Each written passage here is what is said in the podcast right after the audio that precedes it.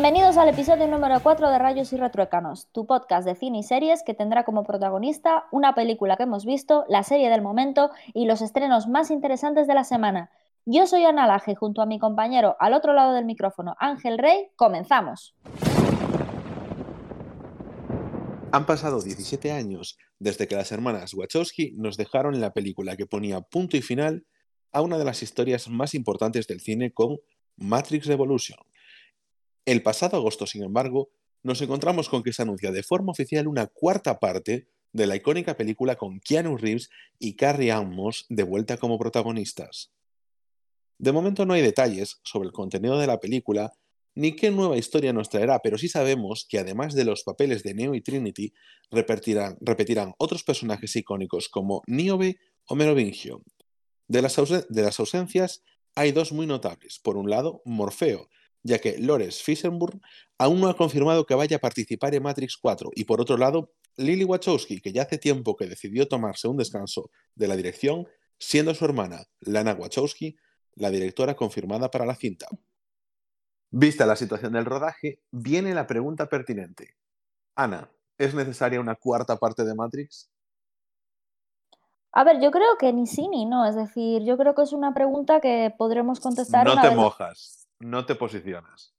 No, no es que me posicione, voy a argumentar la No te posiciones. Espera. A ver, yo lo que veo es que últimamente se están haciendo muchas secuelas muy buenas. Muchos reboots, como dices tú, muchos remakes muy, muy, muy buenos. Cosas que en la vida pensaría que, que fueran a estar bien. Por ejemplo, yo soy súper fan desde pequeña, porque era una peli que en mi casa se veía mucho, del, del Batman de, de Schumacher, de, bueno, perdón, sí, de Schumacher y de Tim, Tim, Burton, ¿no? Y sobre todo de ese Jack Nicholson como, como el Joker. Y fíjate, ha conseguido un Oscar eh, Heath Ledger por hacer del Joker, ha conseguido un Oscar ahora Joaquin Phoenix por hacer del Joker y son dos películas, tanto el Batman de Christopher Nolan como esta, han sido tremendas. Entonces, como me he tenido que callar mucho la boca diciendo chorradas, ahora no hablo, es decir, prefiero pues ver la película y, opinar, ¿no? Porque está claro que las hermanas Wachowski siempre nos han em, sorprendido. Eh, a mí en Sense8 me, me impresionaron muchísimo con, con, la temática de la serie y, yo creo que son gente mm, que, te puede tirar por cualquier lado y pueden volver a hacer una saga que nos quedamos flipando todos. Lo que está claro, y, esto me, ha gustado mucho una frase que leí el otro día que decía que la película de Matrix Revolutions terminó con una paz incómoda entre humanos y máquinas. No, no sé, no me acuerdo dónde lo había leído, pero leí esa frase, una paz incómoda entre humanos y máquinas. Me moló mucho porque la, verdad es que es así, es decir, las máquinas querían volver a, terminar con, el, con todo el rollo de, mm, del elegido como llevaban haciendo ya durante muchos, muchos años, pero al final, como pasa lo que pasa y Neo llega al acuerdo con las máquinas, las máquinas se ven obligadas a aceptar el acuerdo de Neo. Entonces esa paz incómoda me mola mucho y yo creo que quizás las hermanas, bueno, las hermanas, en este caso eh, solamente una de ellas, Lana, ¿no? Es Lana Wachowski la que va a hacer la película. Pues, sí, exactamente. Sí, pues esa, yo creo que, yo creo que por esa, en esa paz incómoda que terminó la peli, yo creo que pueden ir los tiros. Y luego que a mí no me quedó de todo claro que, que Neo y Trinity, o sea, Trinity sí, pero que Neo haya muerto no me quedó de todo claro. Yo creo que al final eh, se quedó un poco como en el mundo de Matrix en forma de, no sé, de código informático, llámalo X, ¿no? Pero que a mí no me quedó de todo claro que Neo muriera. Y en la escena final de la película, en el momento en el que mm, el oráculo dice que, que ella está segura de que volverá a ver a Neo. No se sabe si en forma de otro elegido, a lo mejor pues reencarna el físico de Neo, pero no es Neo, yo qué sé, cualquier cosa de esas, ¿no?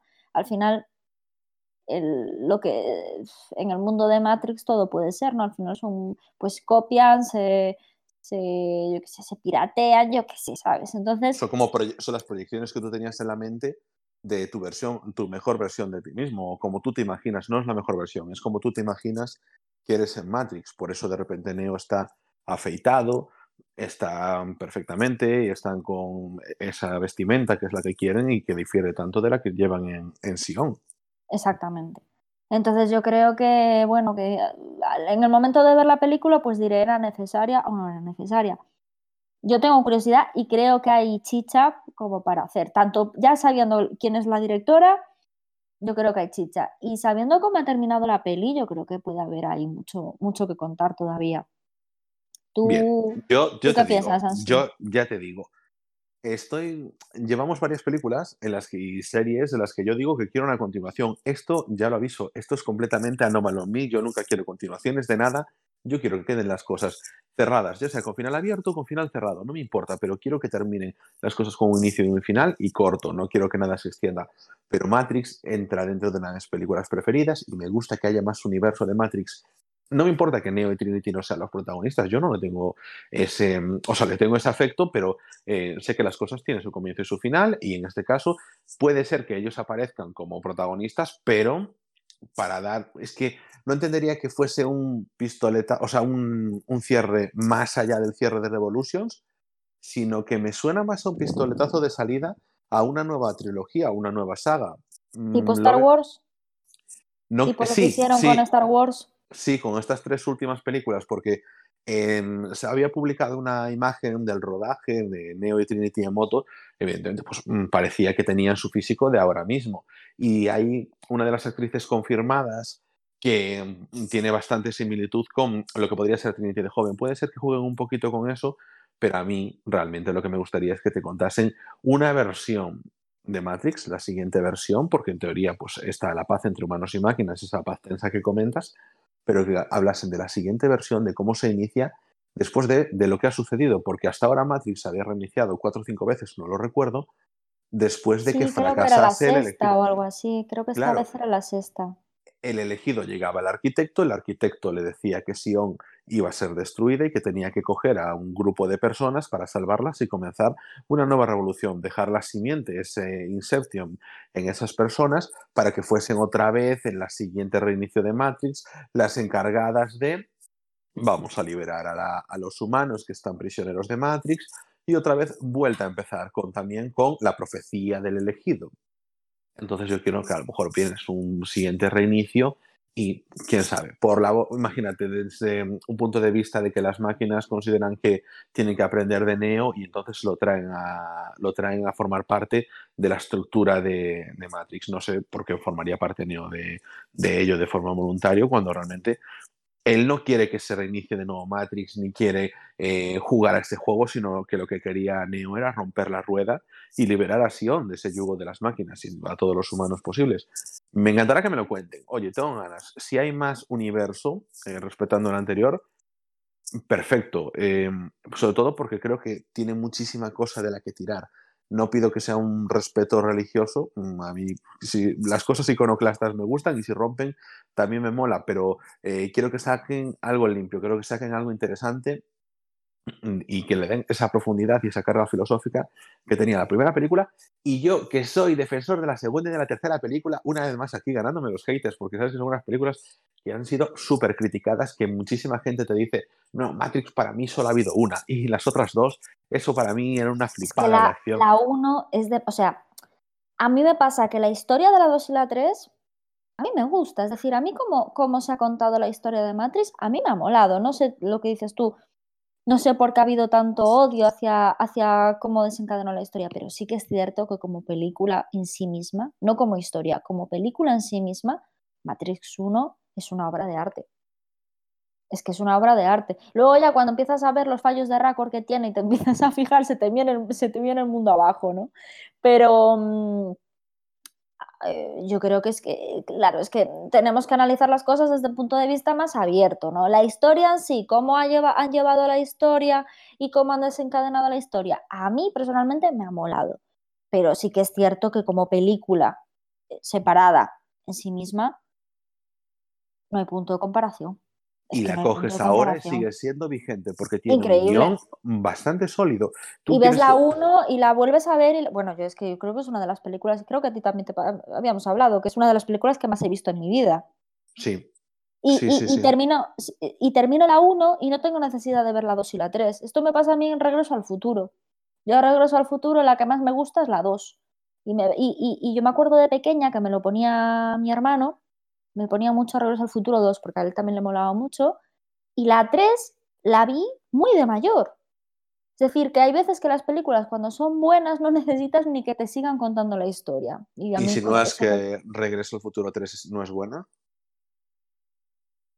A mí Regreso al Futuro 3 no me gusta, pero... Pero me refería a la película en sí misma, ¿no? Que hay veces que no necesitas ni que... Es como el, Caballero Oscuro de Christopher Nolan. Pues es que yo podría pasar sin ver la tercera parte de Batman y que terminara así y me molaría igual, seguiría, seguiría siendo un peliculón. ¿No? El Señor de los Anillos 2, ya no, las dos torres, ya no te puedo decir lo mismo porque a Sauron hay que matarlo, pero, es lo que te quiero decir, que hay veces que te enganchas a, eso, hay que terminar la historia de alguna manera, yo creo que fue lo que intentaron las directoras, terminar la historia de alguna manera y salieron dos películas como cuenta historias, como son los capítulos de una, de una serie. Pero lo que es película, película, Matrix 1, vamos, sin duda. Un día tenemos que analizarla aquí en el podcast como película, pero no prometo que ese podcast sea corto, porque al final es una de mis películas preferidas y tú y yo tenemos chachara para largo. Bueno, yo creo que con esto ya vamos eh, cerrando el tema de la noticia y podemos pasar a la película de la semana. Esta semana vamos a comentar la película As, que ha sido titulada en España como Nosotros. Esta es una película dirigida por Jordan Peele, que ya conocimos con anterioridad por haber dejado a medio mundo descolocado con la mítica Déjame salir. Película que le sirvió para conseguir cuatro nominaciones a los Oscars en el año 2018, incluida la de Mejor Película y finalmente llevarse el de Mejor Guión. Merecidísimo eh, por mi parte, por cierto. Ahora con nosotros, eh, de nuevo vuelve a traer una trama original, entretenida y sobre todo con un guion de calidad.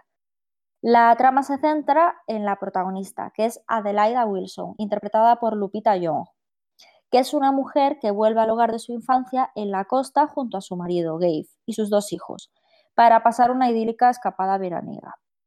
Después de un tenso día en la playa con sus amigos, Adelaida y su familia vuelven a la casa donde están pasando las vacaciones. Pero cuando cae la noche, los Wilson descubren la silueta de cuatro figuras cogidas de la mano y en pie delante de la vivienda. Nosotros enfrenta a una entrañable familia negra estadounidense a un enemigo tan insólito como aterrador. Bueno, pues con esta trama nosotros podría parecerse a cualquier película de terror eh, tipo Los extraños o las películas de terror de los 80, ¿no? Con esa mezcla de sangre, humor, tensión. Vamos, que es un género que conocemos todos muy bien. Pero al igual que con Déjame salir, todo acaba escapándose del control del espectador para acabar sorprendiéndonos con los giros de guion y la originalidad. Nada es lo que parece en nosotros y hasta el final no vamos a saber hasta qué punto. Y bueno, ahora vamos a avisar de que comenzamos con más profundidad el análisis de la película, así que comienzan los spoilers.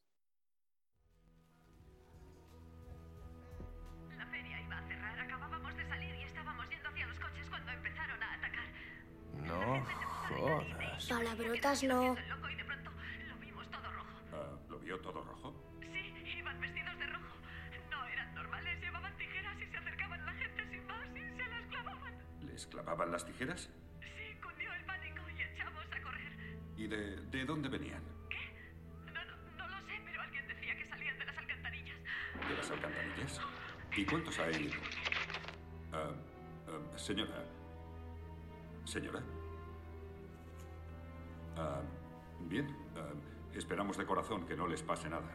Aún es muy pronto para saber qué está pasando, pero sí parece que estamos en medio de un brutal y aterrador ataque por parte de unas personas que por lo visto van vestidas de rojo, llevan tijeras o cizallas y están haciendo cundir el pánico entre la gente. Y son idénticos a nosotros. Eso aún no lo sabe. Lo siento, Chris, voy a tener que interrumpirte. Nos están entrando imágenes nuevas.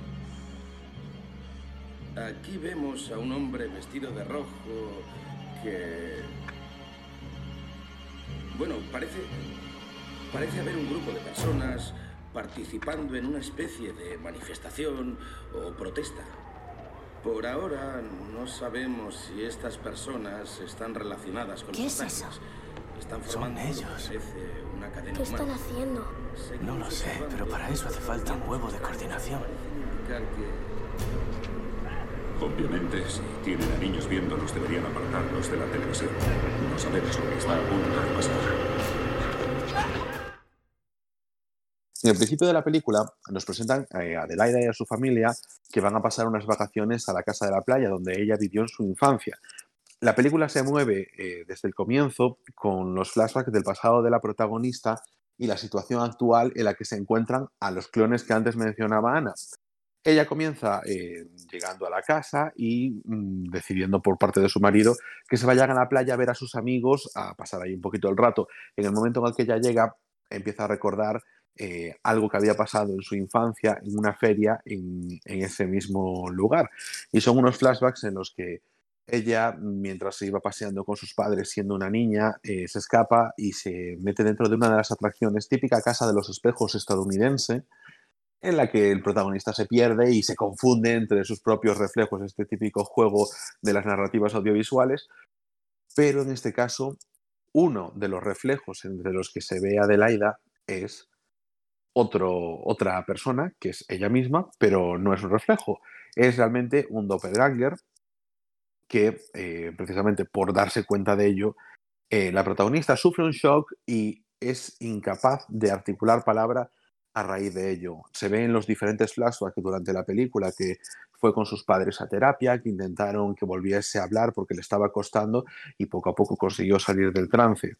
No obstante, eh, cuando volvemos otra vez a la realidad, eh, al 2019-2018, cuando se desarrolla esta película, vemos que eso le está afectando nuevamente porque sabe que hay algo oscuro dentro de esos recuerdos que ella simplemente no es capaz de ubicar.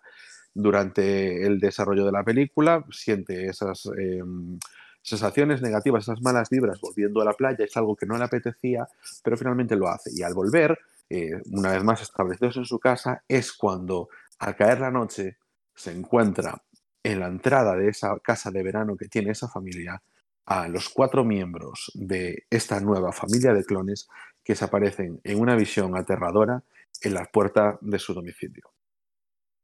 La cuestión es que eh, ellos eh, al poco descubren que esas personas que están ahí al lado de su domicilio en realidad son clones exactamente iguales que, ellos, ¿no? Y los intentan asesinar.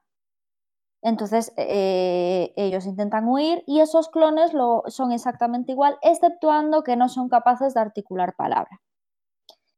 Al final consiguen huir y llegan a la familia que, con, las que, con la que habían ido a la playa, sus amigos, y llegan a la casa de ellos para pedirles ayuda. Y se encuentran que allí los clones de sus amigos han matado a todos sus amigos y a sus hijos. Eh, al darse cuenta de que no son los únicos que tienen sus clones persiguiéndolos para matarlos, se suben al coche y empiezan a ir por el, por el pueblo huyendo. Y descubren que hay una gran cadena humana de clones con unas tijeras en la mano, simulando un poco el evento este famoso que hubo en Estados Unidos de Hands Across America, que fue para una recaudación de fondos para, para la pobreza y que en realidad fue todo un fracaso porque la inversión que tuvieron que hacer fue muchísimo mayor que la recaudación que tuvieron. Esto es un, un dato mayor, ¿no? Y eh, lo que ocurre es que eh, la ni o sea, ella cuando era pequeña llevaba esa camiseta por debajo y se había puesto por encima la de, la de thriller. Llevaba las dos camisetas puestas el día que se encontró con su doppelganger.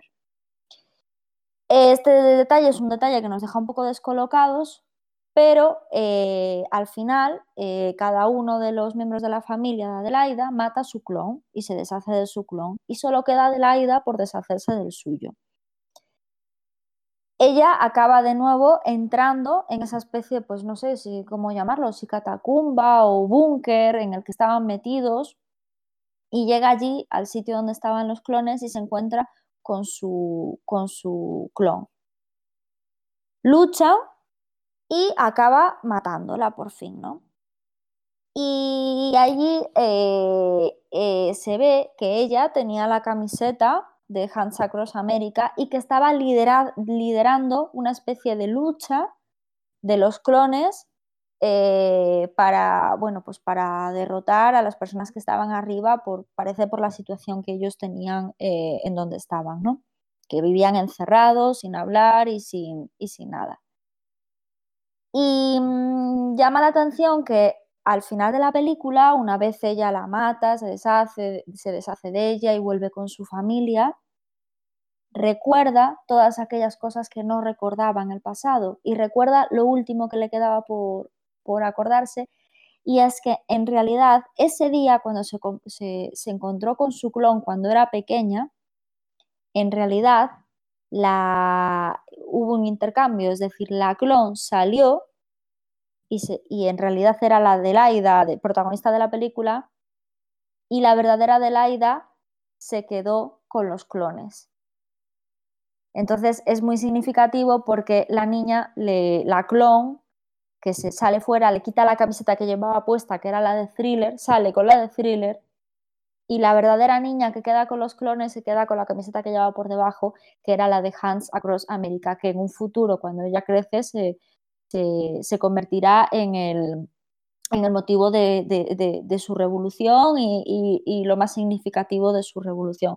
Es decir, que ella al final olvida de dónde había venido, ¿no? haciendo un poquito referencia a, la lucha de clases. Y esto es una de las cosas eh, que creo que es uno de los temas más trabajados en, las tramas de, este director, ¿no? Em, tanto en su película de Déjame salir como, como, en esta, La lucha de clases. Eh, yo creo que es de lo, más comentado de, o lo más eh, nombrado por parte de Jordan Peele. No sé si lo ves igual, Ángel. Yo ponía que por delante de la lucha de clases el racismo. Más bien diríamos eh, bueno, en mi opinión yo creo que sería más enfocado a racismo desde una perspectiva de clase. Así lo englobamos las dos y ya está. Pero creo que donde realmente juega ahí es con el racismo. En, bueno, Déjame entrar está mucho más evidente. Al final juegas eso con ese protagonista. Déjame salir. Déjame entrar cuál era la de vampiros, ¿no? Sí, es la sueca, creo. Exacto. sueca o algo así.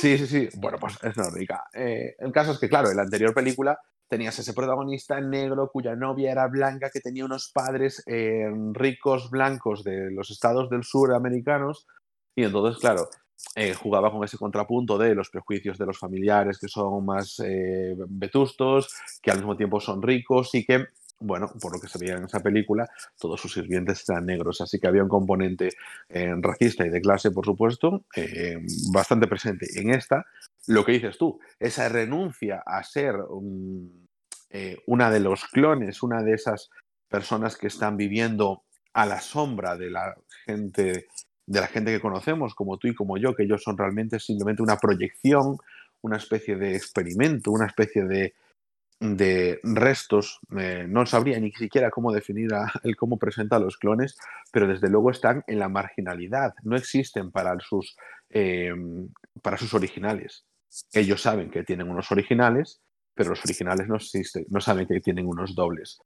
Y, están atrapados, al contrario que los originales. Ellos son esa mm, parte eh, empobrecida, esa parte que vive comiendo conejos, esa parte que vive atrapada y una de los clones eh, consigue escapar y se olvida de esa anterior vida para simplemente meterse no es en, una nueva vida y no es una nueva vida mala porque al final está dentro de una familia de clase media que aspira con aspiraciones altas. Pues el marido que si me compro la lancha que tiene mi amigo y esas cosas y al final vive una vida plácida de sitcom. Sí sí es que yo creo que mm, es exactamente eso que, que representa que cuando las cosas te van bien como que olvidas de dónde vienes, ¿no? Que es algo muy humano. Y es lo que le pasa a la protagonista de esta película, la falta de compromiso con los demás, que al final en lugar de pensar voy a ayudar a toda esa gente que llevaba conmigo viviendo en un búnker, comiendo conejos, no sé cuántos años, voy a, voy a intentar ayudarlos desde fuera, pero pierden ese apoyo. Y al final la, la niña que es raptada de su, del mundo, de, de, de, del mundo normal, por así decirlo, es la que se convierte en la líder de su revolución y la que los hace salir fuera. Es, es, es, es, impresionante ese concepto. ¿Tú piensas, que, que... Tú, eh, ¿Tú piensas que, perdona, que Adelaida durante la película, en el final sabemos que se da cuenta, pero durante la película lo sabe o no lo sabe? Lo ha olvidado. Yo Por completo, ¿no? Sí, sí, sí, sí, se entera al final. Sí. Yo también pienso lo mismo, que no está siendo consciente, no estamos siendo engañados por ella, sino que ella, en esa revelación final, em, ata todos los cabos. Pero es que eso es muy real, porque eso se, se demuestra muchísimo en Parásitos, por ejemplo, ¿no? Cuando tú, tú, no tienes problemas económicos, cuando tú no tienes, pasas por de, determinadas penurias, tú no eres consciente ni valoras determinadas cosas. Y es, es, una, es una manera de representar este concepto, ¿no? Que ella, como en ese momento ya no tenía el problema, yo ya he salido del problema, te olvidas. Te olvidas porque pensar en eso supondría pues tener la cabeza liada con determinados conflictos cuando lo mejor es pues un poco ponerse a disfrutar de la vida, ¿no?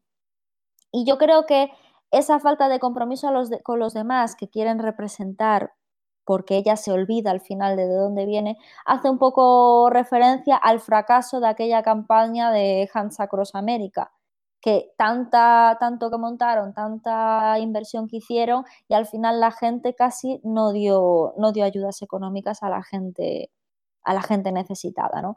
Yo creo que hace un poco, eh, pues es un poco de símil con, con esa situación. Bueno, lo de esa campaña es que también era muy cursi. ¿eh? Yo creo que la gente vomitaba viendo esos anuncios. Que, por cierto, eh, no, es algo que no, yo no he buscado, pero al principio de la película, para hacerte el, el círculo cerrado con el final, te muestran ese anuncio en televisión de Hansa Cross América, que es lo que ve la familia nada más llegar a, a la casa de la playa. Sí.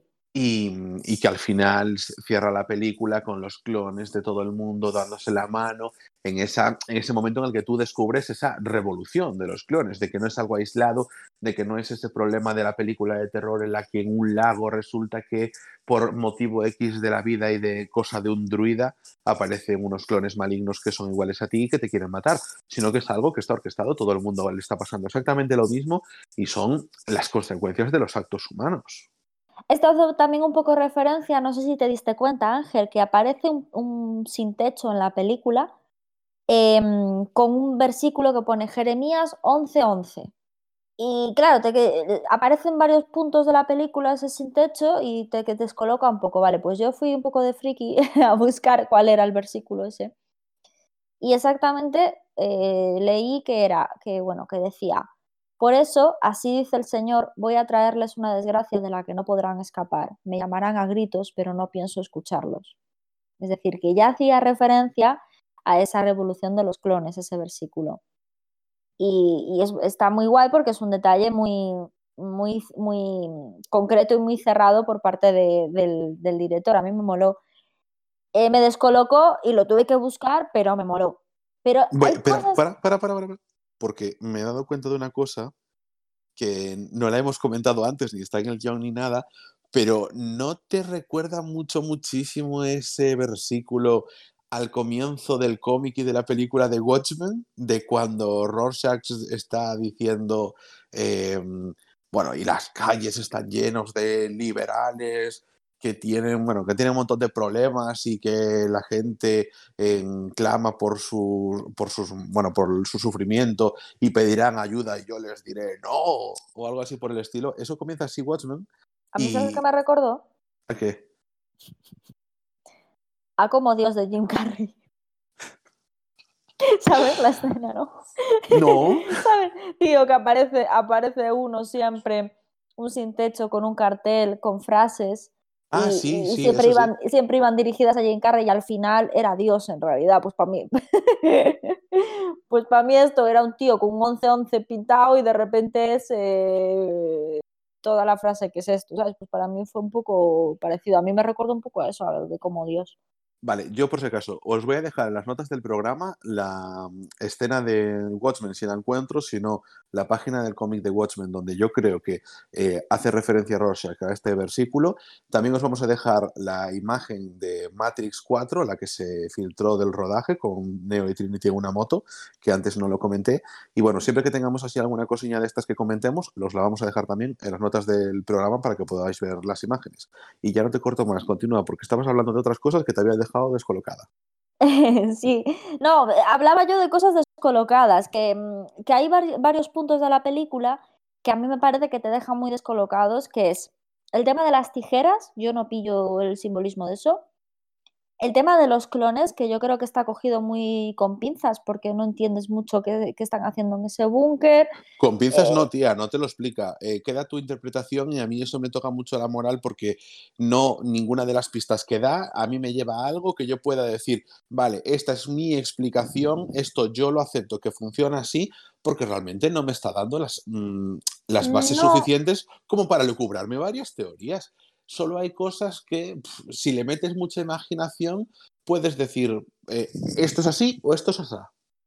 Sí, es como, como dices tú a veces, ¿no? Una especie de realismo mágico así extraño, pero no es un poco, no sé, no, no acaba de cerrar, que tampoco es necesario que cierre, pero sí que mm, veo que le falta algo. Y el tema de los conejos también es pistadísima, ¿me entiendes?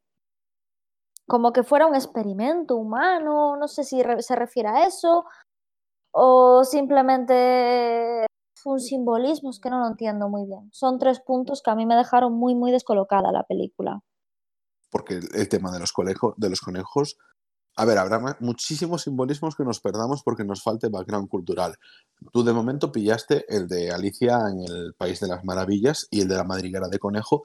¿Cómo hilamos, eh? Que eso también lo comentaba Morfeo Matrix 1, ¿eh? Sí. ¿Cómo, hilamos las cosas que comentamos en este podcast? Pero claro, es que quitando el hecho de que, que yo te digo, si realmente te dijesen esos clones viven ahí y no diesen una explicación de que, qué han comido durante todos estos años, no pasaría nada. No damos por hecho que tengan que comer. O, damos, o podríamos decir, vale, pues simplemente no se tienen que alimentar ni nada por el estilo. A ver, son clones paralelos, o decir, dentro del mundo de la magia, de lo esto lo ha hecho un mago, esto lo ha hecho eh, un dios vengativo para nosotros, el que tengan o no tengan conejos para comer nos resulta irrelevante si no obedece a otro tipo de simbolismo que, por favor, si alguien lo sabe, que nos lo comente.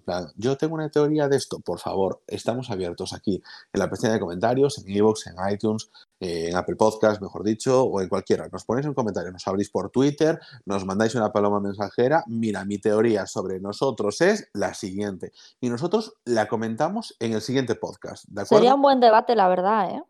Porque eh, son temas que a mí, eh, lo que dices tú es que no tenemos explicación y le encontramos el sentido. Sería, oye, si, si a mí me, me abren un poco el camino a esta situación, yo le agradecería. bueno, y yo creo que por último, sobre esta película, yo creo que tendríamos que destacar el trabajo de Jordan Peele, ¿no? Porque yo creo que con estas dos películas propone un nuevo estilo en el género, como en su momento lo hizo también eh, con el sexto sentido, con el protegido, eh, con, el bosque. No, no, no empezamos con el protegido, no, no empezamos con el protegido Ángel de... Qué gran película el bosque, qué, gran película.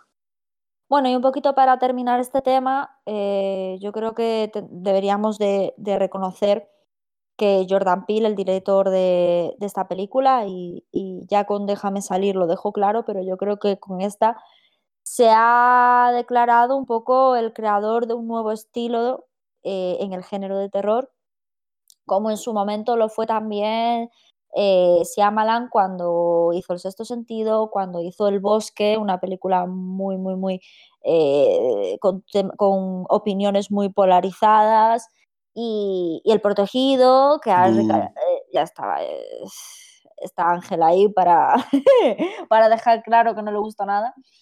Pero que sí que me gustó, que sí que me gustó.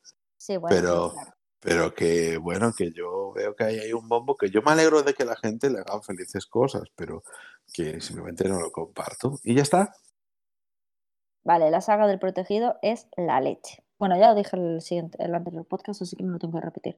Pero eso que al final son creadores de un nuevo género, de un nuevo, pues, un nuevo aire al, al cine de terror. Y yo creo que es necesario porque está muy infravalorado y que una película como Déjeme salir estuviera eh, nominada a mejor película es la leche, porque yo creo que películas de terror, por ejemplo, Hereditary, eché de menos una nominación al Oscar de Hereditary, porque a mí me pareció una de las mejores películas de ese año. Sin embargo, la comedia, eh, la comedia pura, no la comedia romántica o la comedia o el drama de comedia, la comedia pura y dura es muy difícil que llegue a, a premios, ¿no?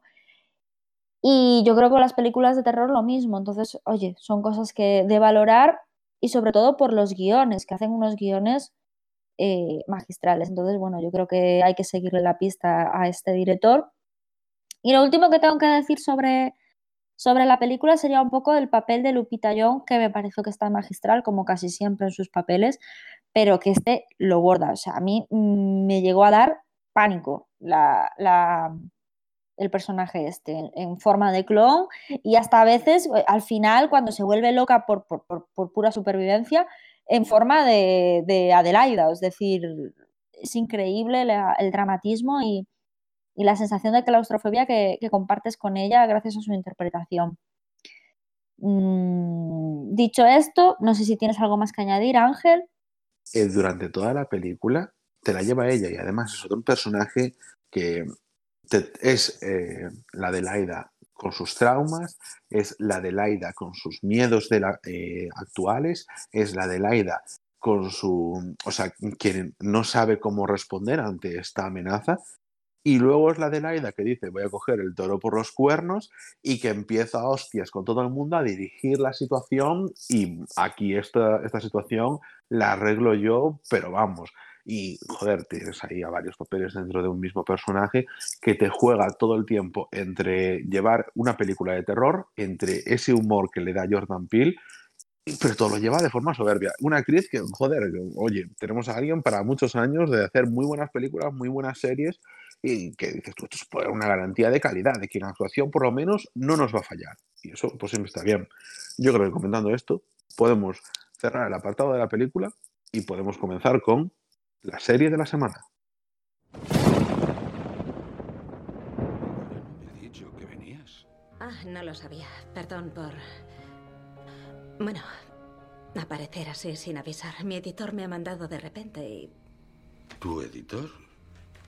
¿Ah, sí? Sí, vengo por lo de Natalie King y la otra niña, Anne Nash. ¿Para escribir un artículo? Sí, mamá, para un periódico. Camille. Es que no entiendo cómo una chica como tú quiere meterse en esos asuntos. Porque podría ser importante y como soy de aquí... Yo conocí a las niñas. Y lo estoy pasando fatal, como imaginarás.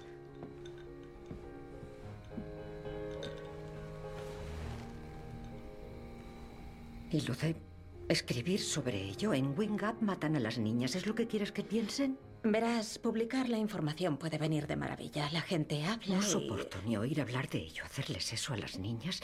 Tú no me digas lo que haces ni lo que sabes. Mientras estés aquí, fingiré que estás de vacaciones.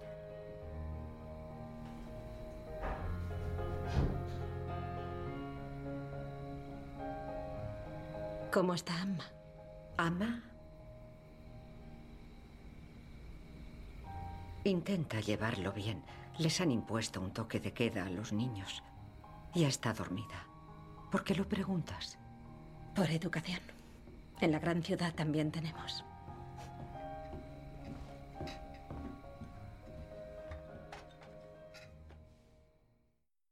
Esta semana hemos decidido eh, comentar la serie eh, Sharp Objects, que ha sido titulada en España como Heridas Abiertas. Esta es una serie, una miniserie realmente de 2018 protagonizada por Amy Adams y, eh, eh, creada también por Jean-Marc Vallée, que ha sido uno de los creadores, uno de los hombres que ha estado detrás de Big Little Lies.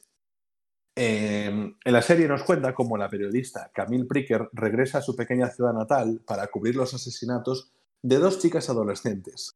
En ella, Camille se reencontrará con su madre, Adora, la mujer más adinerada de la villa y con la que apenas ha hablado durante años. Adora vive con su marido y con su hija Amma, que es la hermanastra de Camille. Instalada en su antiguo dormitorio en la mansión victoriana de su familia, Camille pronto se identifica con las jóvenes víctimas. Se ve atrapada por sus propios demonios y Camille revive los recuerdos de su anterior estancia en un hospital psiquiátrico mientras desentraña el rompecabezas psicológico de su propio pasado si es que quiere obtener una historia que escribir acerca de los crímenes. Antes de nada, lo primero que hay que destacar en esta serie, la protagonista absoluta es Amy Adams, una Amy Adams que desde el principio se nos presenta como un personaje eh, destrozado, el de Camille Pricker. Es un personaje que ha sufrido mucho y, está que se sale Amy Adams, me parece una de sus mejores interpretaciones, porque en, todo momento te muestra que no es la Amy Adams que has visto siempre y que es una persona que ha sufrido muchísimo. Es que no parece ella. En esta película, o sea, en esta serie y en la película de, de La Llegada, creo que se llamaba, no sé si la viste Ángel. No, no, esa la tengo ahí en el ostracismo. Pues creo que está ahora o en Netflix o en Amazon Prime, una de las dos o en las dos, no sé, pero yo te la recomiendo.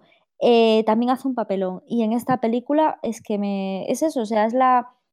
Porque aparte hacen dos papeles muy, muy parecidos. De una, de, de la protagonista son dos personas, pues eso, tanto la serie como la película, muy vulnerable, que han sufrido mucho durante toda su vida, etcétera, etcétera. Y, y a mí me ha recordado mucho a ese papel y me ha dejado descolocada sobre todo la cara de ella. Es que tanto cambió su expresión de cara por, la situación que tenía, o sea, tanto se metió en su papel que es que hasta la cara no me parecía ella.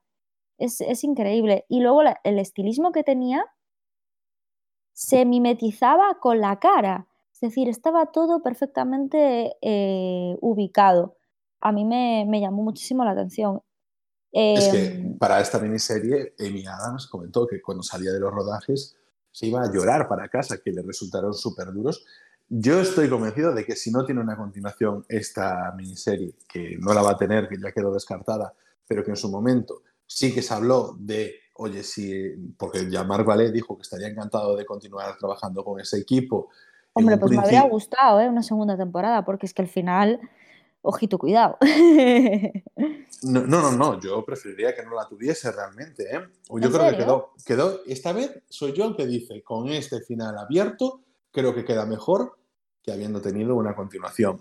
Eh, lo considero que quedó perfecta eso, pero claro, además nos decía, ha sido emocionalmente muy duro. Y ya ¿vale? también lo pasó mal, porque fueron creo que cinco meses de rodaje de la, de la miniserie y ojito, porque aquí piensa que Amy Adams, eh, durante toda la película, tiene que hacerse un trabajo de exponerse mucho, porque el personaje de Camille es una persona que te expone cada dos por, o sea, durante toda la serie, toda la miniserie, eh, sus traumas, sus sentimientos, sus, lo, lo, mal que lo está pasando, su alcoholismo, porque en ningún momento está feliz esa, esa persona, en ningún momento. O sea, siempre es en un estado completamente de abatimiento, de dolor, de miedo.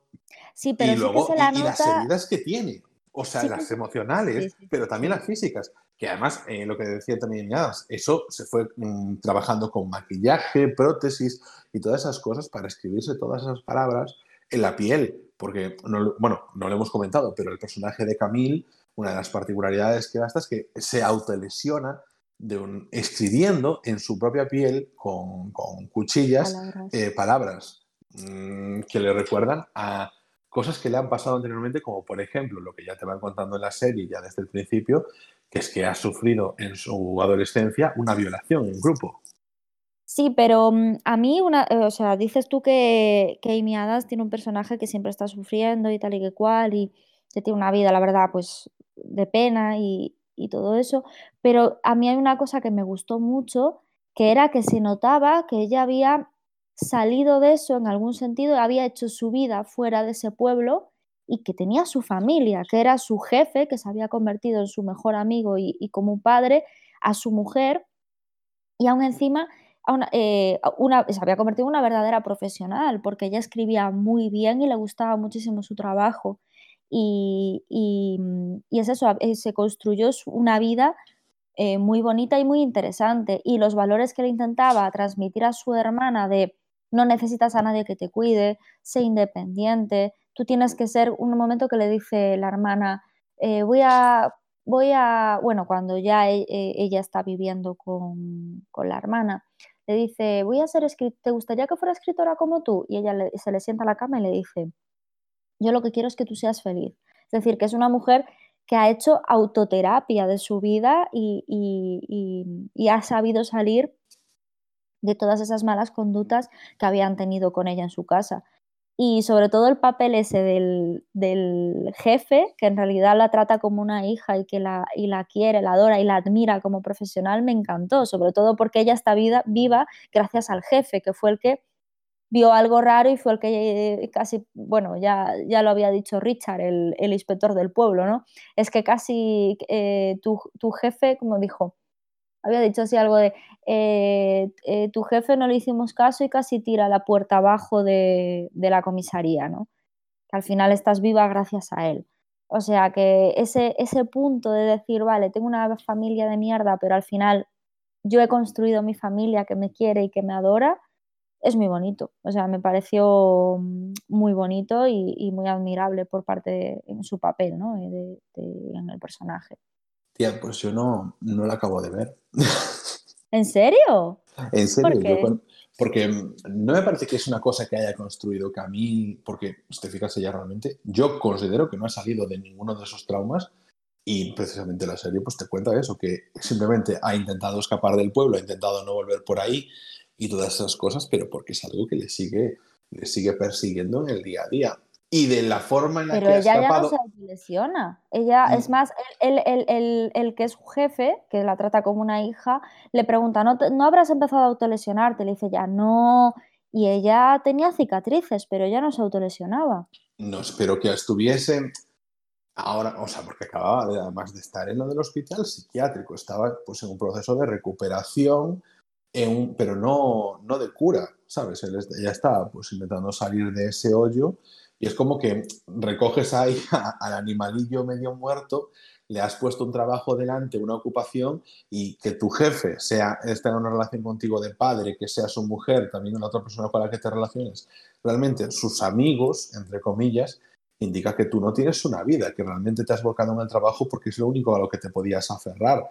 Ella seguía con el tema del alcoholismo, ella seguía eh, con sus problemas, lo que pasa que no, no estaba viviendo de cerca las causas de lo que Claro, claro, estar que tan ella mal. tiene problemas y tiene una vida de mierda y tiene muchísimos problemas psicológicos, pero sí que es Ella cierto iba que hay saliendo, cosas... iba, iba saliendo del hoyo porque le echaron un cable ahí, pero no estaba construyéndose Claro. una, una vida alternativa, estaba como en, en estas cosas que haces tú a veces, de, o sea, no tú, sino que se hacen a veces de, estoy de paso, entonces tengo que intentar estabilizarme mentalmente y para ello, pues, este trabajo me viene bien y hasta que yo pueda empezar a estar lo suficientemente bien como para construirme una nueva vida. Yo creo que estaba en Pues ese yo no lo veo así. Yo veo que ella, em, eh, sali- porque aparte en un momento de la serie lo- le dice la madre, es que tú nunca aceptaste ser cuidada, porque cuando la madre se le ponía a darle la medicación esa, que en realidad lo que estaban era envenenándola, eh, em, dices que tú Gracias nunca... por el spoiler, no hemos avisado aún. ¡Eh! Perdón. Vale, pues comienzan los spoilers. Bueno, pues eso. Eso, que en el momento en el que estaba dando esa medicina, que en realidad lo que estaba haciendo era envenenándola, ella no lo quería porque decía, pero si yo estoy bien, ¿para qué me das eso? ¿Para qué me cuidas? Es decir, que era, un- era una niña que desde pequeña siempre fue independiente y, y- y con ganas de, de cuidarse a sí misma. Entonces, al final ella lo que, lo que está haciendo, eh, yo creo con, un poco con su vida, es, em, ha, o sea, ha salido de ahí, ha intentado hacer su vida, obviamente la crianza que ha tenido le ha pesado durante, durante toda su vida, pero ha construido cositas poquito a poquito y las estaba curando poquito a poquito. Sería, seguía siendo un desastre, seguía siendo alcohólica, seguía teniendo problemas, pero algo había hecho. Cosa que su hermana, por ejemplo, ella estaba encantada de que su madre la cuidara. Sin embargo, ella supo ver eso, sin que nadie se lo dijera, y eso es admirable desde muy pequeña. Y es lo que me refería antes, que ella Bueno, es ahí como su que- madre, su madre ha tenido como una segunda oportunidad de haber perfilado lo que no consiguió hacer con Camille. Es decir, su hermana también se enfrentaba a una madre siniestramente con, que elaboraba mejor sus planes. Pero mira, yo por ejemplo, vamos un poquito aquí el tema. Eh, lo de la madre es que lo vamos a tratar, eh, vamos a comentar un poquito más después, pero yo antes no quería dejar escapar el tema de mm, el paralelismo en algunas cosas, incluso lo trataremos también un poquito más tarde, eh, más a fondo, de esta serie con Big Little Lies. Primero porque al final sabes que es una serie que mm, juega un poquito con... Tenemos un personajes eh, mm, femeninos protagonistas, no, evidentemente ese no es el punto ¿no? de comparación, pero que tenemos las relaciones entre ellos, en ese caso en la primera serie, en Big Little Lies, entre estas amigas que llegan ahí al, al uf, a la villa esta, no sé cómo se llamaba ya el recinto donde estaba esa high class, eh, que tenía un nombre así como del encinar o algo por el estilo. Y en este caso de Big Little Lies es entre eso, entre eh, eh, Camille, entre Adora, entre Ama, realmente se mueven entre ellas. Se llamaba Mon- Monterrey, Anchi. Eso, Monterrey, joder, se me salía Montepinar. Eso es de la que se avecina. Pues a- a- algo de árbol me salía, pero era por monte, claro. Monterrey. Y entonces eh, te juega como, primero, eso, te pone en primer plano las relaciones entre esas mujeres. Y después, evidentemente, pues todos los traumas del pasado. Te, parte, te mete un punto de partida luego el pasado. Pero juega bien como contrapuntos, porque como Big Little Lies empieza mucho más cálido, mucho más agradable, mucho más frívolo, y luego se te mete más en la oscuridad de los personajes, y este pues ya te empieza directamente pues con todos los traumas que tenían, con algo mucho más macabro como son los asesinatos y tal, pero sí que vemos puntos en común, como por ejemplo la banda sonora, el protagonismo que le da a la música, porque en esta serie tienes esas escenas de Camille viajando en coche con su música, con los paisajes, como bien vimos en las intros de Big Little Lies, que es algo que se le da bastante protagonismo. A la escenografía le están dando bastante protagonismo, han sido muy, en los planos, pues son muy cuidadosos de mostrarte que están en un pueblo, que está en un sitio alejado de las ciudades. Cuando está Camille en la ciudad, pues se dan prisa en decirte, pues mira, miazo, y Camille se marcha, simplemente para saber que lo está dejando atrás. Y, y que estás volviendo a una época anterior, porque ese pueblo es como cruzar también un viaje al pasado por los coches que se ven, las estructuras familiares que se ven y todas esas cosas. Esa ambientación está muy bien. Eh, es que la recreación está de Wingham, que al final es un- una ciudad de Missouri, eh, ¿qué, qué es lo que se vincula a, sitios como Missouri? Pues el conservadurismo de la familia nuclear estadounidense. Este pueblo además tenía un- eh, fue una de las cosas que cuando estaba buscando dónde grabar la serie, eh, Jean-Marc Vallée, pues cuando estaba hablando con el tipo con el que le estaba buscando las localizaciones, que tuvieron ahí un listado, este fue uno de los descartes. Este se descartó entre los que había y aquí el ballet se fue con este a recorrer eh, diferentes puntos de las localizaciones para ver dónde grababan y pararon en, en el pueblo este. Y lo que pasa es que pararon en plan a tomarse un bocata, en plan de, de paso, y sabes que los americanos tienen eso de recorremos el estado en coche, de camino a los siguientes. Y entonces lo habían descartado porque era demasiado cursi.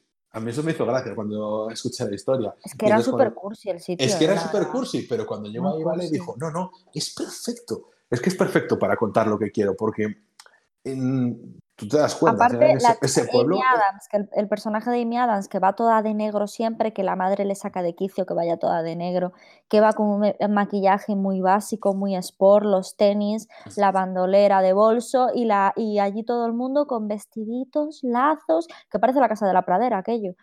la Pero verdad es, que ahí entra mucho el tema de, del aparentar, que es algo que quería comentar, que al final es un pueblo construido en el aparentar y en, y en que tú rascas un poco y ves las miserias ya no solo de la familia de Camille, no ves las miserias de Adora, ves las miserias de los sospechosos de asesinatos.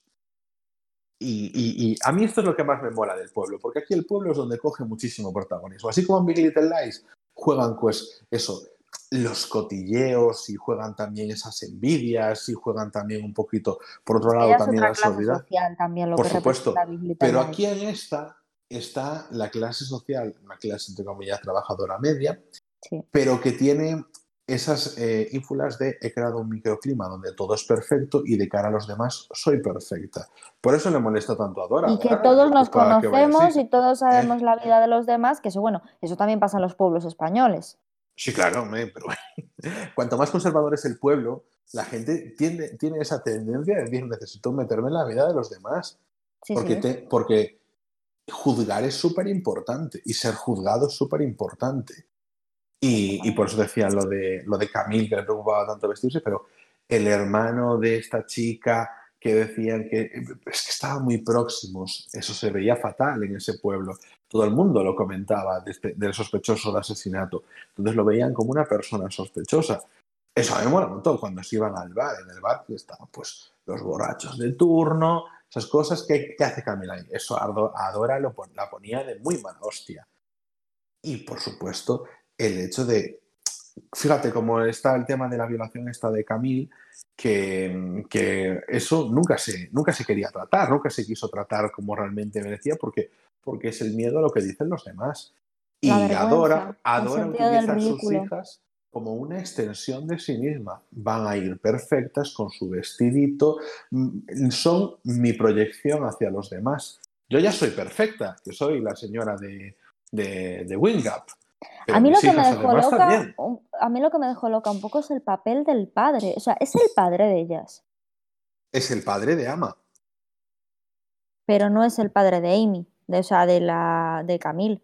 No, Ama es su hermanastra. Si Adora es la madre de las dos, pues el, pa- el padre es el que no lo es. Vale, entonces, qué gracioso, o sea, qué gracioso, Ángel. En fin, entonces, esto, esto va, a ser el podcast menos serio de nuestra saga. Vale, entonces, em, el caso es que, ¿por qué permitía lo que estaba permitiendo? Es lo que yo no entiendo y me descoloca. ¿Y dónde está el padre de Camille? Es que si te fijas, por ejemplo, el. Buah, es que ahí ya me pierdo, porque no me acuerdo muy bien de, de eso. Yo simplemente digo que es el padre de Ama por, por, por circunstancias, porque es la, que, la hija pequeña y es con quien está actualmente. Pero si te fijas, tenía cosas como que cuando. Ponerse los cascos de música cuando pasaban Sí, cosas. sí, sí, él se, se anulaba a sí mismo, decía, Sí. yo lo que no quiero es molestar a Adora. Yo eso, todo, por ejemplo, a la hija, a Ama, la liaba y el padre la cubría para que Adora no se molestaba, no se molestase. Era, era su pretensión, simplemente vivir así tranquilo, las cosas se arreglaban así, pues se tenía que arreglar con pasta, se arreglaba con pasta, se tenía que arreglar escondiendo las cosas. Se esconden las cosas porque eso es lo que menos les importa, tener secretos, eso no les importa, lo que se preocupa es lo que se conozca. No, pero yo, yo a mí el papel de él, de esa dejadez, de, de saber lo que está pasando y, y aislarte en tu mundo, de ponerte tus cascos, escuchar música y ponerte a bailar, es que me parecía súper sádico, ¿sabes? Es una de las cosas que más me llamó la atención de la serie, la verdad. Yo ahí te hilo con otra cosa que creo que estaría bien comentar, que es que él es el hombre que de puertas para afuera sí que tiene una presencia, aunque su mujer evidentemente también, porque ya era la señora, pero de puertas para adentro no lo tiene, porque aquí entra un poquito el rol, Conservadurismo. el conservadurismo del pueblo y el rol de la mujer en los pueblos como Wingham, porque en este caso hay muchos comentarios en los que decían, bueno, quien ha asesinado a estas niñas evidentemente es un hombre. No puede ser una mujer, porque no les cabe en la cabeza que, que una mujer sea protagonista de un crimen atroz. Por ejemplo, aquí quería jugar un poquito con el contrapunto de Big Little Lies, donde pues... Bueno, hay un momento de la, un, un momento, Ángel, eh, hay un momento de la serie en la que está el sheriff y hay dos niñas patinando y le dice, ay, no me acuerdo cómo le dice la frase exactamente, no sé si le dice, mm, chicas, eh, es muy tarde o, o- algo, algo, ah, es muy tarde para que estéis eh, en la calle o, o no sé, o no sé qué la historia, no sé cómo exactamente la frase. Entonces ellas le contestan, no sea machista, también es tarde, también es tarde para los hombres o, o algo así le contesta. No me acuerdo exactamente qué frase, pero ellas le responden, no sea machista. Es decir, que ahí hace referencia a lo que estabas tú diciendo antes, ¿no? Ese papel en el pueblo de la mujer y del hombre y ese conservadurismo y ese machismo. Sí, sí, que Eh, estamos en 2018 ahí, pero en el pueblo no ha pasado el tiempo, que era lo que muchas veces, o sea, lo comentábamos antes, que te lo quieren dejar claro con esos coches antiguos, esas estructuras antiguas y esas cosas. Y incluso dicen, es imposible para una mujer haber arrancado los dientes, por eso simplemente lo descartamos. Tiene que ser el hombre raro, el que tiene mucho afecto por su hija, tiene que ser el, padre de la hija asesinada en venganza por lo otro. Tiene que ser siempre esas cosas, cosas de los hombres que se van a la guerra y todo ese tema. No les echaba en la cabeza que utilizase las tenazas. Mira, ahí quería llegar también un poquito más a cuando hacen esa representación de la guerra de secesión de Estados Unidos, donde te ponen las banderas confederadas de los estados esclavistas y te ponen realmente como que los héroes son los, los esclavistas, los de la bandera confederada, los de siempre, los, los casposos, los Donald Trumpianos y todas estas cosas. Al final te lo tratan en el pueblo como los héroes, tal, que, bueno, hay o sea, en los dos bandos había gente mala, pero había también gente heroica, te lo glorifican un poco y sin mucha, o sea, sin vergüenza te lo hacen y ya está, porque una vez más son pueblos de Estados Unidos, pequeñas ciudades, que son así y es la realidad que existe en todas ellas y vivir en ellos cuando no eres una persona que quieres ir a trabajar a tu taller, a tu oficina y venirte para casa con teniendo una mujer en casa que te prepare la comida y unos hijos que no dan problemas, cuando no eres ese tipo de persona, ese sitio para ti se convierte en un infierno. Cuando eres un poco diferente, cuando tienes, quieres salirte un poco del molde, cuando quieres simplemente tener una vida no marcada por los demás y sentirte juzgado por todo. Decidir, decidir lo que quieres hacer tú, porque es realmente lo que te va, lo que te va a hacer feliz. Mm. Y, no, y no hacer lo que te manda, está claro. Y volviendo, ya cerrando eso, pasa, eso pasa a nivel. Eso pasa en todas partes, en, a nivel familia, a nivel pueblo, sobre todo los pueblos es donde más se nota esas cosas. Pero, vamos, también se, se, retroalimentan, no es cosa de que uno de repente es así, es que de repente tienes a cuatro o cinco familias que hacen eso y como tú te ves juzgado, acabas aprendiendo a juzgar a los demás. Sí, sí, sí, sí, está claro, mm. está claro. Y yo ahí, hilando con lo que decíamos antes de mm, cómo menosprecian el tema de la mujer, de es que es imposible que tengan esa maldad, jugaban eso con el contrapunto de Big Little Lies, que Big Little Lies te apuestan por eh, mostrarte como con la sororidad, aunque hagan algo malo, como el final de la película, pues como que durante toda la serie te justifican que eso sea así, te dan los motivos por lo que ha pasado, te lo explican, más que justificarlo, te lo explican, pero que realmente nunca te presentan a los personajes como algunos personajes que están haciendo algo malo. En esta, en esta película, digo, en esta miniserie, sí te lo plantean como una cara B, pero en que la mujer puede ser protagonista y no un mero accesorio de las historias de los hombres de toda la vida. Entonces, pues yo creo que ahí el director pues te hace eso, como el lado oscuro de Big Little Lies, es heridas abiertas. Entonces a mí me gusta un poco pensarlo así, una vez que sabes que es del mismo, del mismo creador, me parece interesante. Y entonces ahí te dejan con además de la situación esta de Ama, que fíjate que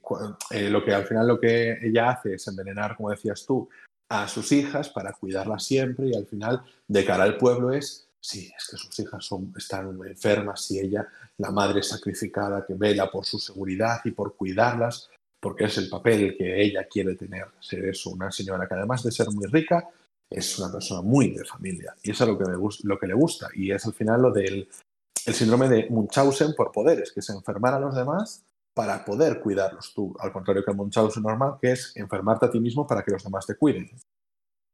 Sí, crear una, una situación de dependencia. Sí, pero simplemente pues, en este caso es para, para aparentar. No es solo por un sentimiento propio, sino para aparentar, que es lo complicado. Pero incluso cuando se llevan a Dora, vemos la situación en la que eh, el pueblo entiende que es por eso. Bueno, mira, se le ha ido la mano, pero es porque quería cuidar de sus hijas. Y entonces se le ha ido la mano. Se, se ponen un poquito en ese plan, en esa situación, en los comentarios que hacen ahí cuando está el sheriff ya cerrando toda la situación.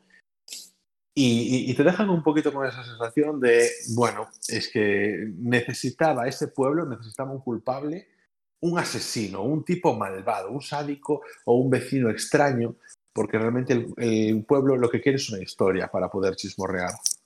Sí, sí, la típica, lo que decíamos antes, la típica toxicidad y, y se retroalimentaban todos y cada uno de ellos. Incluso llegaban un poco, a mí me da la impresión como que el sheriff, como que la muerte de su anterior hija, como que encubrió a, Dora. sí, a mí, también, a mí también me la... Dio la impresión, dio una ligera impresión de que él algo se olía y que la encubrió porque, bueno, pues por lo que dices tú, por el aparentar y porque al final ellos se retroalimentaban de, también de esa situación un poco. Ellos al final son como Adora y el sheriff son dos fuerzas vivas de la ciudad, dos personas importantes que se tienen que apoyar entre, entre sí para mantener ese estatus. Entonces, pues saben que implícitamente les conviene estar de su lado. Y, bueno, ya llegamos aquí al final. Eh, eh, detienen a, bueno, se hacen cargo de Adora. Pues le tiene que decir, bueno, pues esta mujer necesita tratamiento psicológico y mental. Pero, bueno, eh, Camille se marcha con Ama, eh, la quiere sacar de esa toxicidad de pueblos, la lleva a otro sitio y vemos cómo crean, o sea, se hacen nuevas amigas y todo el tema, pero al final de la miniserie, en el último capítulo, en el último momento antes de los títulos de créditos, ¿qué es lo que sucede, Ana? Pues nada, que Camille se fija en la casa de muñecas que tenía su hermana y se encuentra con un diente dentro que en realidad, claro, eran los dientes que le faltaban a las niñas y que el suelo de la, de la casa de muñecas estaba hecho de dientes. Y entonces, claro, hila y se da cuenta de que fue su hermana quien mató a aquellas niñas. Y justo se gira y entonces la, la serie termina con, con Ama diciéndole a Camille, no se lo digas a mamá y termina la serie. Me pareció un final impresionante, por cierto. Un finalazo tremendo, un finalazo tremendo. Y- Impresionante. Y, además, que da igual que la gente pueda decir, yo lo veía venir. Es mentira, nadie lo veía venir de esa forma. Cuando estás ya con la cena que tiene Camille con Adora, cuando Camille decide que Adora la medique para intentar salvar a su hermanastra, todas esas cosas, está claro, Adora es la mala. Ya todo, todas las piezas eh, parece que encajan y todo, y todo apunta a Adora. Y de repente se sale Ama con esto, que claro, ahí a lo mejor te entran las dudas. ¿Cómo es posible que una niña... o sea, no, y no solo, no solo las dudas de, de eso, sino que eh, em, Adora, yo pensé que Adora sabía que Ama los había asesinado y que la estaba encubriendo. Pero en el momento en el que Ama dice no se lo digas a mamá, significa que su madre no lo sabía. Y, y ahora viene la parte final, que es algo que hicieron al final de la serie, o sea, antes de publicar la serie, pero se decidió en otro momento. Que es que justo, o sea, mientras se van pasando los eh, títulos de crédito, te va mostrando cómo Ama y sus amigas, con la- las, sus amigas con las que bebía, con las que tonteaba con las drogas, con las que tonteaban con los chicos, con las que se saltaban el toque de queda, mataban a las niñas. Eran ellas las asesinas. Es decir, no solo era Ama, sino también sus amigas. Y eso te lo meten em, entrecortado en escenas entre los títulos de crédito. Ya para decir finalmente, no, no, no hay otra explicación. Es que te lo estoy diciendo, es Ama. No hay interpretaciones, no hay vueltas de tuerca que darle. Esto es. Ama y sus amigas. Exacto, ya- por eso digo que, hombre, por la segunda parte estaría bien, porque estaría bien saber qué pasa al final con las amigas también, porque al fin y al cabo son, son unas niñas asesinas que, que oye, Y pues algo pasaba también, si no me, si me acuerdo, yo creo que me acuerdo, de que eh, con su amiga negra, que tenía una amiga que era negra de allí en sitio donde vivía con su hermana, también algo pasaba, Claro, que después, o sea, que, que final, desaparece. después de los títulos de crédito, sucede Sí. que eh, Camille, después de encontrar la casa con las muñecas, digo, la casa de muñecas, que es una casa de muñecas que aparece durante toda la serie y ese, es, ese Es suelo una en- copia de la casa de su madre. Exacto, ese suelo de, de dientes es el reflejo de algo que se hace mención, que es el mármol blanco, El mármol. sí. el marfil, ¿no? O- Sí, o sí, sí, sí. Sí, Bueno, era de, de algo. la Casa Real. Sí. Sí, que Y tenía su madre ahí como si fuera un mausoleo, esa habitación, y era de un suelo hecho de, de mm, como de baldosas así, de marfil, exacto. Y al final de la serie, eso lo que sucede es que aparece, creo que si no me equivoco, la madre de la, de la amiga de Ama pregun- para preguntarle si saben dónde está su hija. Y creo que terminaba ahí la serie, ¿no? Ya con eso ya era con lo que finiquitaba. No se hacía referencia a que estaba muerta, pero ya se da por hecho de que Ama ha seguido matando. Sí. Es que Sí, termina muy es que- bien. termina muy bien. Pues yo creo que tenía que seguir la continuación, porque cómo iba a gestionar eso Camille me parece interesantísimo, ¿eh? Yo no digo que no, pero en esta considero que quedarnos ahí con ese mal cuerpo me parece Sí, sí, la verdad es mejor. que sí. Me parece aún mejor porque Eh. te, re- te revuelve la serie y eso a mí me mola, que te deje así. Por ejemplo, como en Matrix yo te decía, quiero más, quiero más universo, quiero saber más. Y en Watchmen te decía, me gustaría, pero por, por cariño a los personajes, aquí claro, ¿qué cariño le puedes tener a los personajes si tienes a Amy Adams destruida y a un pueblo totalmente eh, perverso y, y tóxico? Pues no Qué guapa está cariño. Amy Adams en la serie, ¿eh? Está guapísima, sale muy Sí. guapa. Mira que tiene una una cara, la persona pobre. destrozada, sí, sí, sí, siendo una persona destrozada, está realmente guapísima. Pero bueno, oye, se le nota igualmente que, que se preparó para ser una persona que aparenta estar fatal. Sí. Y que aparenta mucha menos edad de la que tiene, en realidad, que es una mujer, no sé si tiene ya los 40, pero debe rondar los 40. si Creo no que tiene equivoco. 43 ahora mismo. Pues, pero es que es una chica que yo le echaba, le he hecho 33, o sea, es que es una pasada, Sí, yo también. es una pasada, qué- qué bien está. Bueno, y yo creo que con esto eh, ya podemos cerrar el apartado de series que hemos dedicado esta semana a heridas abiertas y podemos pasar a los estrenos de la semana.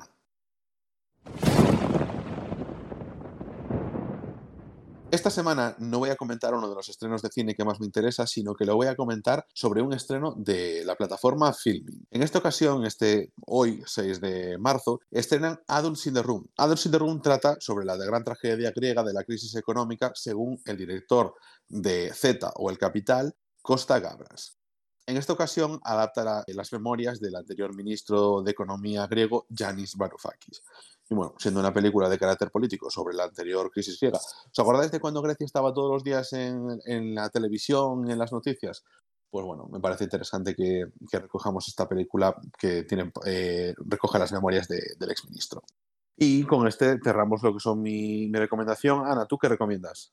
Vale, pues yo para esta semana eh, recomiendo una peli española, de nuevo, eh, que se llama Invisibles. Eh, bueno, es la historia de, mm, de, las, bueno, las tres protagonistas, Julia, Elsa y Amelia, que son tres amigas que un día deciden comenzar a caminar juntas una vez por semana y lo que empieza a ser una mera distracción para hacer ejercicio se termina por convertir e- en una necesidad, porque esos paseos les sirven pues, para, para estar informadas de lo que les pasa a cada una, un poco como, como se empieza a, a formar una amistad y una manera de, de- de darse a conocer un poco como de terapia incluso.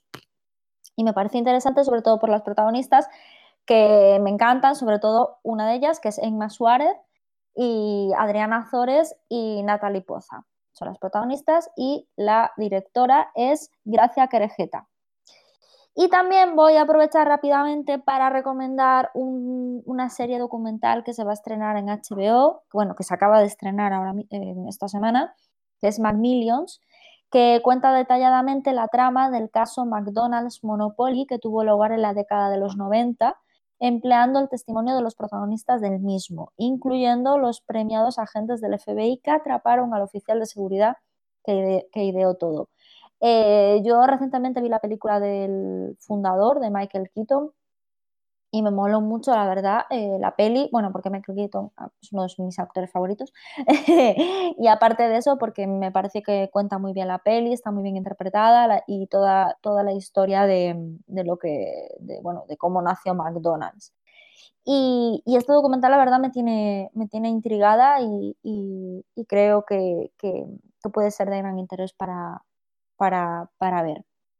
Y con esto, pues nada, eh, termino mis recomendaciones de hoy y ha sido todo por esta semana. Esperamos que lo hayáis pasado bien.